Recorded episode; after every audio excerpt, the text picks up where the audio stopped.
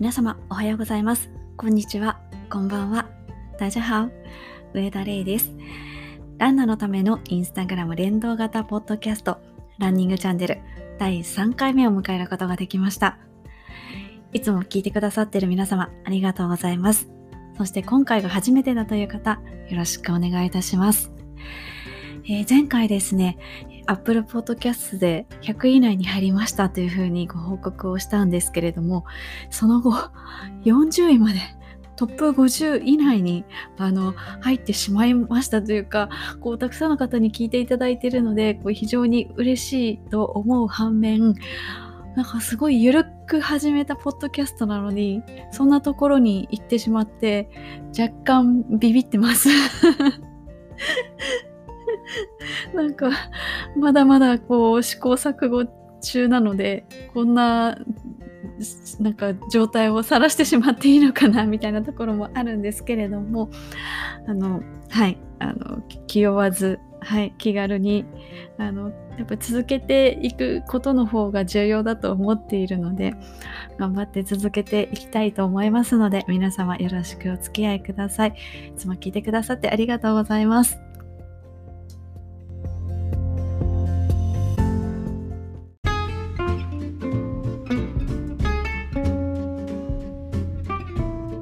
それでは次のコーナーに移りたいと思います。ランナーズボイスのコーナーです。こちらはインスタグラムのストーリーズの中にある質問のコーナーを利用しまして、ランナーの皆さんにいろいろ回答をいただくコーナーになっております。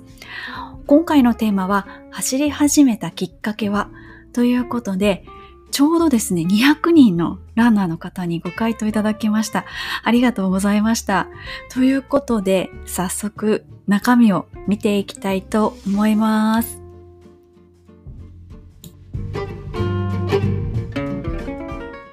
200人の方にご回答いただきましてでそのうちですね上位、えー、3つの理由ぐらいで、えー、50%を占めています。でその中でも、えー、1位の要素がですね27.4%ということで結構大きな割合を占めておりました。そちらの理由ランニングを始めたきっかけはダイエットでした。やはりダイエットといえば有酸素運動有酸素運動といえばランニングっていうようなイメージを持ってる方多いですよね。で、えー、少数派ではあるんですけれどもあの散歩を普段やってらっしゃってで散歩でちょっとあの物足りなくなってしまってランニングを始めたっていう方とか気づいたら走ってたとかそういう方もいらっしゃいますしあとまああの全体の3%ぐらいの方が禁煙をきっかけにあランニングを始めたっていう方がいらっしゃって、まあおそらく禁煙されてご飯が美味しくってちょっと体重が増えちゃってでランニングしたっていう方がいらっしゃったので、まあそれも含めるとおおよそもう3割ですねの方がダイエットをきっかけにランニングを始めたっていう結果になりました。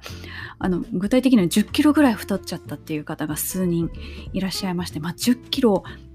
太ってしまうとだいぶちょっと服のサイズとかこう見た感じも変わってきますよねっていうのでちょっとやばいって思って、えー、走り始めたっていう方がいらっしゃいました。で、えー、時点なんですけれども第2位なんですが14%の方が誰かから誘われてランニングを始めたっていう方がいらっしゃいました。これ結構その誰に誘われたかっていうのはかなりあのばらけてまして、まあ、先輩後輩友人、まあ、彼氏彼女あとご両親もういろんな方からいろんな方法で誘われてましたね。ということでちょっと今大会はないんですけれどもこれちょっと第2位に入ってるので皆さん今走ってる方もちょっと周りの人を 誘うっていうのが結構あのランニング人口を増やすあのいい いいあのなていうんですかね理由になるんじゃないかなっていうふうに思います。そうですねなんかこの誘われ方も本当にいろいろでこうメンバーが足りないからあのちょっと来てくれって言われたりとかまああの本当にマラソン大会誘われたりとかあと勝手にエントリーされちゃったりとかほぼほぼ強制的に走られ走らされたとかもう結構理由は多彩になっています。で第3位なんですが、えっと、8%の方が健康維持のために始めましたっていう方がいらっしゃいました。私これぐらいの第3位ぐらいのところにあの健康診断で引っかかったので走り始めましたっていう方が来るのかなって思ってたんですけれども健康診断で引っかかった人っていうのが回答がものすごく少なかったんですね。1%もないぐらいの方はすっごい少数派だったんですよ。なのでこう今ランニング続けてらっしゃる方はおそらくこうすごい意識高いんだなっていうふうに思いました。その最初の1位のダイエットもそうですしこの3位の健康維持もそうですけどそのまあまあ太って1 0キロ太ったっていうのは客観的な事実ではあるんですけれどもご自身で、まあ、これはダメだとか運動しなきゃ痩せなきゃってご自身で思われてご自身で自ら行動を起こされたっていう結果になってるわけですよね。これ蓋を開けてみると。誰からか言われてその健康診断でもうあなたダメです運動しなきゃみたいな風に人から言われて始めたっていう人がすごい少なくってあのびっくりしました。あと運動不足で始めたっていう人も3%ぐらいしかいなくってああ皆さんやっぱ意識高いなと思って すごい感心しました。いや別に私に感心されてもあの全然嬉しくはないと思うんですけれどもなんかそういうふうにやっぱりこう前もって前もって意識して行動される方っていうのは結果的にその長続きするのかなっていうふうに思いましたね。でしかもまあ皆さん SNS を活用されてるじゃないですか。でそうやって SNS 活用してモチベーションを維持して続けていってるっていうのもあったりしてうんなんかすごいこれ面白い結果だなっていうふうに私は感じています。はい。ということで、えー、8%、第3位ですね、8%の方が健康維持のためにランニングを始めました。というご回答をいただきました。これでだいたい5割ぐらいですね。はい。で、その次、え、に、えー、だいたい7%の方が、あの、まず、大会がありきで、あの、ランニングを始めたっていう方がいらっしゃいましたね。例えば、なんかこう、ホノルルマラソンに出たいからとか東京マラソンに出たいから。あとは地元に大会があってその大会に出るためにマラソンを始めましたランニング始めましたっていう方がこの分野の中では多かったですね。やっぱ地元の大会って恐るべしだなっていうふうに思いました。もう今あの現状は開催されてないですけれども普段であれば、まあ、日本のほとんどの都道府県でまあ大規模な大会が行われていてであの市町村単位であればもっとこじんまりした大会もたくさんあるじゃないですか。で、まあ、なんだかんだでやはりそのマラソン大会ってこう公道を走ったりとか、まあ、公園を走ったりする大会もありますけれども、まあ、他の人の目に触れる ところでやる競技なのでこう嫌がおうにもこう例えば、まあ目、目に入ったりとかあとまああの近しい人がそれに出られてその話を聞くとかやっぱりそういうなんですかねあの一般の走らない人に対に対しても結構マラソンって身近な存在なのかなっていうふうに思いました。やっぱり地元の大会に出るためっていう方がその大会ありきの中では圧倒的に多かったのでやっぱり地元の大会って大事ですね。なのでこう次回はちょっと地元大会について皆さんにちょっと聞いてみようかなっていうふうに思ってるんですけれどもあのそんな形で大会ありきで、えー、考えてらっしゃるっていう方がいらっしゃいました。で、それと、まあ、に次ぐ形で5%ぐらいの方がですね、まあ、大会ありきとほとんど一緒なんですけれども、当選しちゃった。から走り始めましたっていう方が4.6%いらっしゃいました。まあ、当選なので、もちろん、あの、抽選式になっているもの、まあ、東京マラソンをはじめ、まあ、大阪マラソンですとか、まあ、大体まあ 1, 1万人以上とかを、あの、の方が走る大会は、まあ、大体抽選が多いですよね、今。っていうので、当たっちゃったから、走り始めましたっていう方が、えー、5%ほどいらっしゃいました。実は私もここの部類に入るんですよね。あの私2014年の東京マラソンにあの当選しましてでなんであの応募したかと言いますと当時の職場が東京マラソンのコースのすぐそばだったんですね。でせっかく、まあ、この、ね、近所に勤めてるんだからみんなで応募しようよって言ってチーム10人ぐらいいたんですけれどもあの10人全員で応募したんですよ。そしたら当時倍率ちょうど10倍ぐらいでで東京マラソンってあの抽選の日にあの落選した人からメールで連絡が来るんですよね。なので昼休みぐらいからこう徐々になんか申し訳ございませんでしたみたいなメールが届くわけですよ。で、そのメールが届くたびにこう社内のこのチャットでこうはダメだったとか誰々がダメだったらしいよみたいな別フロアで働いてる人とかもあのエントリーしてたりしたので、で、なんか、私のところには一向にそのメールが来ないわけですよ。で最終的に当選のメールが来たのが多分もうあの退社した後多分6時半とか7時ぐらいですよね。当選来たと思って すぐあのみんなみんなにメールをしましてそうしたら翌日もうあの当時の上司があのやはり走る人でであの上田さんが当選したっていうふうにすごい喜んでくださってもうもう当選した次の日ですよ。もう、エクセルで作った練習管理表みたいなのをバーって出されて、東京マラソンって9月とか10月ぐらいに当選がわかるんですけど、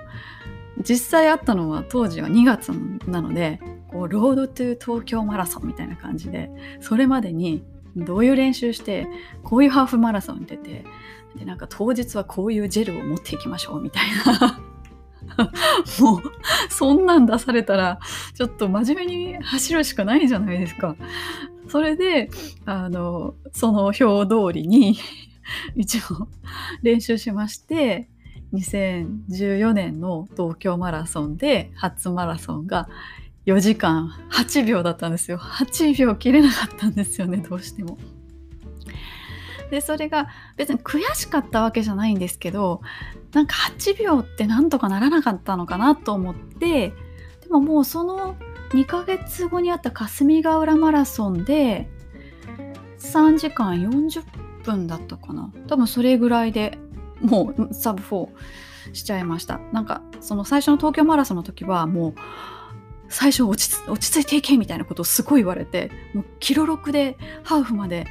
あの絶対我慢しろって言われて本当にキロ6でハーフまで我慢したんですよ。でちょうどハーフぐらいのところに会社があってですごいみんなが応援してくれてでもうキロ6だとちょっと遅す遅すぎるってわけじゃないんですけどもっと多分出せるなと思ってこっから上げますって言ってそっから半分20キロを5分20ぐらいで行ったんですよね よ。よくそんな思い切ったことするなと思ったんですけど、今から考えると。なので、こう、まあ、その上司とかも何人もこの走って応援をしてくださったのでポイントポイントにいてくださったりしたので一応上げますっていうふうに宣言はしたんですけどまさか5分20まで上げると思っていなかったので、えー、最後の応援ポイントが東雲の当時のコースですよ。東雲のあのジャスコ？今はもうイオンですかね。あたりだったんですけど私応援の人たちが来る前にもう通り過ぎちゃったんですよね。なここにいるよっていう風に言われてたのにあいないいないと思って。でゴールして結局見つけられなかったので心配になって電話をかけたら「どうした?」って言われてえ、どうした？じゃなくて、いや、こっちがどうしたですよ、みたいな。私、ゴールしましたよっていうふうに言ったら、えー、とか言って、まだ、ジャスコの前で応援してるみたいな上司たちが。すいませんみたいな。じゃあ今から走ってビッグサイト行くわみたいな。みんな走って応援してるんで。そんな感じで、こう、私のドタバタ初マラソンはそんな感じで終わったんですよね。で、初マラソンの後はもう体がすっごい疲れてるから、翌日は休めって言われて強制的に 有給を取らされ、でもそんなに筋肉痛とかならなかったんですよね。っていう形が私の初マラソンで、なんとその翌年の2015年東京マラソンも当たっちゃったんですよ。それ多分陸連登録で当たっちゃったんですかね。だから2年連続で当たっちゃったもんだからもう職場の人たちにあのなんか代わりに宝くじ買ってくれとかなんか握手券を売ればいいんじゃないかってその運を持ってるのでなんかすごいいろいろ言われましたけどそっからあとはもうぱったり当たらなくなりましたね。もうそっからともう一回も当たってないのでもうもうなんかどうせ当たらないと思ってもうその日は別の大会に出たりとかあとあの結構自宅もあのコースに近いのですごいわかるんですよ。あの車の音がしないとかヘリがの音がするとかこう家にいても感じるんですよね。東京マラソンやってるだからそれがなんかすごいなんかああ知りたかったなって思うのでもう海外逃亡するとか。結構東京マラソン界隈はなんかやっぱり、やっぱり走りたかったなって思いますよね。倍率高すぎですよね。そして来年はね、もうあの今年の方が出場されるので、ちょっと来年も出れそうにないですけれども、あの完全にちょっと話脱線してしまいました。すいません。ということで、第5位は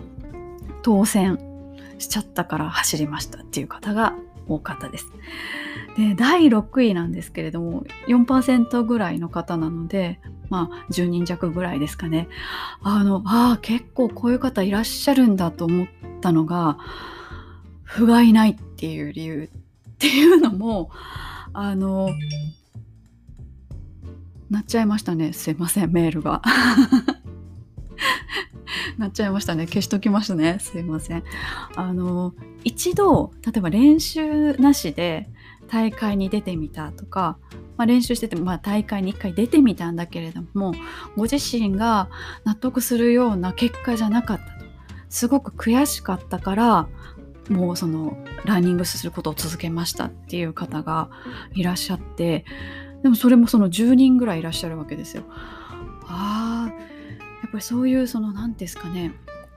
満足いかなかったことをバネにしてこう次に突き進むっていうその力ってすごい大きいんだなっていうふうに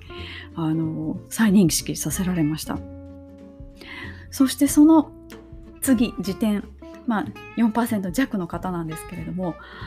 あこれもなるほどなと思ったんですけど節目人生の節目と言っても集中してるんですよ結構。あのまあ年なんですけど40歳41歳42歳50歳40代になってまあおそらく、まあ、一般的なっていうか、まあ、あのそれなりの割合の方は、まあ、例えばお子さんがちょっと手がかからなくなったとか、まあ、お仕事がちょっと落ち着いたとか、まあ、そういう年代に入るわけじゃないですか40代って。私もあと1ヶ月で40歳なんですけど。で、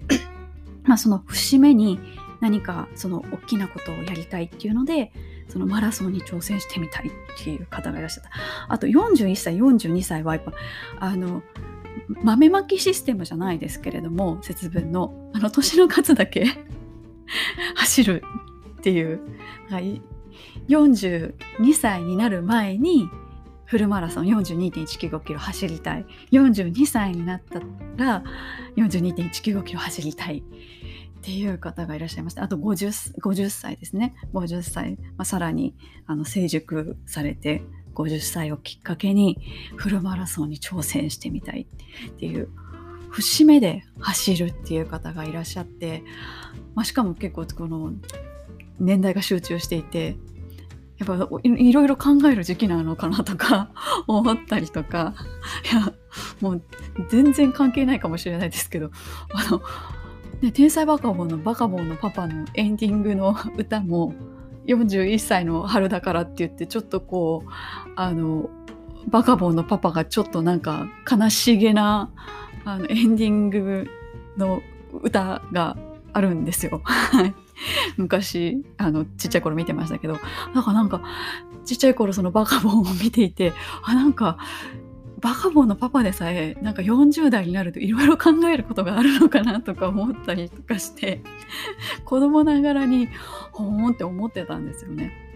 なのでこう40代50代っていうのはいろいろ新しいことに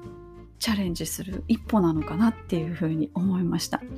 はい、で、えー、まあちょっと少数派の方にどんどん行くんですけれどもそれでもまだ10人弱ぐらいの方がそういうふうに答えてる結果があるんですけれども、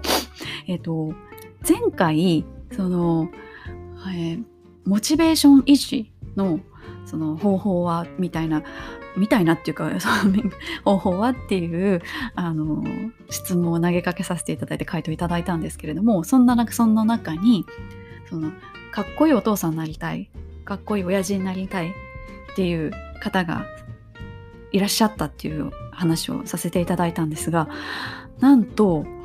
あの今回も走り始めたきっかけそのかっこいい親父になりたいっていう方がいや多分一緒の方ではないんですけど割合が同じだったんですほぼほぼ。前回のモチベーションの時は3.3%の方がそのかっこいい〇〇になりたいっていう回答だったんですが今回は3.4%でほぼ一緒なんですよね。やっぱこう一定数いるんですね。かっこいい〇〇になりたいってそれがその走るきっかけだったりモチベーションになったりっていう方がああもう割合一緒だと思ってすっごいびっくりしました。はい、で、えー、それよりさらに少数派になるとでもまあ、あの運動不足さっきもちょっと言いましたけど運動不足であのやり始めましたとかあと、まあ、ライバルがいるから誰々には負けたくないっていう方とかあとはあのまあストレス解消のために始めましたとかあと若干切ないのが失恋。失恋をきっかけに始めましたっていう方も複数いらっしゃいましてはいランニングで言えたことを願います。えということであのだいたいどれぐらいに分けたかというとまあ25個弱ぐらいカテゴリーを分けたんですけれどもそれぞれにいろんな理由があってランニングを始められたという結果になりました。まあ、別に理由はね何だって いいんです ランニングを続けてて今楽しければそれはそれでいいんですけれどもこれから始めたいなって思ってる方とか今お散歩されている方とかあとまああの車とかで道路走っててそれでね、ランナーがいるじゃないですか。この人たち何を思って走ってるんだろうなとか、多分思ってる方いると思うんですよ。あと、周りにランニングしてる方がいるけど、自分はまだやってないっていう方とか。そういう方いると思うので、まあこういった理由で皆さん始められてますよっていうので参考にしていただければなというふうに思います。ということで、ランナーズボイスこのような結果になりました。次回も皆さんからいろいろご意見伺いたいと思いますので、よろしくお願いします。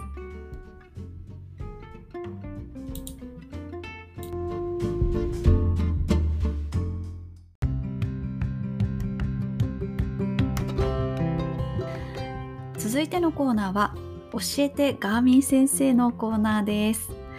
先週できなかったので今週はやんなきゃなと思いまして はい、あの今週はやらせていただきます。ということで、えー、ガーミンジャパンから、えー、公式にですね、あのガーミンマスターとして称号をいただいている、えー、私が皆さんの素朴なガーミンの質問について答えます。で今回は、えもう複数あの同じご質問いただいてるんですけれども走る以外でガーミンでどんな機能を使っていますかっていう質問をいただいたのでそれに答えたいと思います。私がよく使っているランニング以外での、えー、ガーミンの機能はまず第一はストップウォッチです。でストップウォッチどういう時に使うのかっていうとあのプレゼンですとかあと今コロナ禍であのウェビナーあのウェブウェブバージョンのセミナーをやったりするので仕事ででその時のあのタイムキープの道具として、えー、ガーミンであのストップウォッチで時間を計っています。でなぜガーミンでやってるかというとあのスマホにももちろんストップウォッチの機能あるんですけれどもスマホをこれあの一定時間経っちゃうと画面が落ちちゃいますよね。で、その画面の落ちないように設定をし直したりするのがめんどくさいので、ガーミンでやってしまっています。あと、まあ手元でピッて見れるとか、あと表示が見やすいので、時間を把握しやすいとかいうのがありますね。あと、もう一つは、えーこれはわりかし新しいモデルにしか入ってないんですけれどもあのボディバッテリーという機能がありましてまあまあ、すごい平たく言うとあのロールプレイングゲームのあの木みたいなものです。私ゲームやらないんですけどあのやらせてもらえなかったんですけどこうなんかこう敵と戦うと減ったりするじゃないですか。もうそういうのがこうリアルタイムでわかるようになってるんですね、今ガーミンで。ボディバッテリーっていう風に言うんですけれども。で、これが結構最初、あの、245、私今245使ってるんですけど、245いただいた時に、こうどういう風にデータ見ていけばいいのかなっていう風に結構迷ったんですよね。でも、こう、まあ別にその、どういうふうに解釈するかは別としてまあ、一つの指標として使っていくうちにすごい面白いなと思って、まあ、おそらくその心拍数普段の心拍数から、まあ、あのあなたどれぐらい疲れてますよっていうのでこうバッテリーがこれぐらいしかないですよっていうふうに教えてくれる機能なんですけど結構これがシビアであのお酒を飲んで寝たその翌日本来は睡眠をとると疲労が回復するじゃないですか。でもその お酒を飲んでいると、まあ、多分アルコールの分解とかにあのこう体が動くのでこう体が休めないんですよね。それで本当だったらボディバッテリーその睡眠によって100まで回復するはずなのに全然回復しないとかお酒飲んだ時は結構如実に出ますよね。あとそれこそ会社で大事なプレゼンがあるとかもうすっごい緊張してる時なんかは 一気にボディバッテリーが 減る。まああの心拍数が上がるからなんですけどもう減っちゃってもう終わった後ヘロヘロヘロになってってこうボディバッテリー見るとボディバッテリーも 減ってるのでそういうところがこう如実に出ますよね。なのでこう朝起きてボディバッテリーを見てあのあんまり回復していなかったらその日の練習メニューを変えたりとかこう本当だったら朝走りたいなって思っていたのにやっぱりやめるとかこうまあ練習のその計画にも生かすことができるのでこのボディバッテリー結構面白いなっていうふうに思ってます。でちなみにボディバッテリーは今のところあの 5, 5より5より下がることはないです。もうなんかあの5でずっとこう停滞しててなんかこれ0とかになったらどうなるんだろうかすごいなんか心配になっちゃったりしてたんですけど5より下がることはないので 安心してください。ということで私があのガーミンで、えー、ランニング機能以外で使っている機能はよく使っている機能はストップウォーとボディバッテリーでした。ガミの質問に関しましてもあの同様にですねインスタグラムのストーリーズの質問コーナーであの受け付けておりますのでどんどんお寄せください。よろしくお願いします。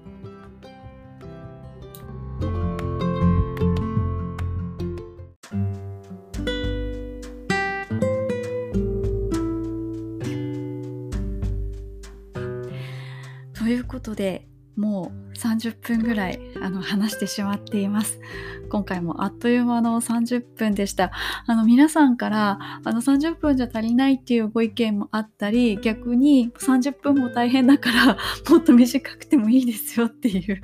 葉もかけていただいたりとかいろいろご意見いただいてるんですけれどもとりあえずは続けられるところまで週1回ぐらい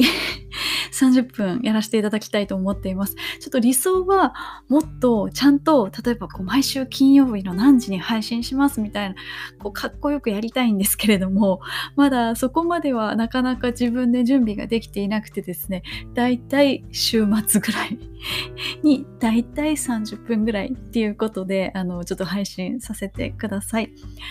ということで、えー、次回までに、えー、皆さんに頂戴したい、えー、回答をあの発表したいと思うんですけれども、えー、今回はですねあの教えてあなたの地元のマラソン大会というのを募集したいと思います。今マラソン大会ないのにすいません。でもその今回のランナーズボイスで地元のマラソン大会をきっかけに走り始めましたっていう方が多かったのでやっぱりその地元のマラソン大会って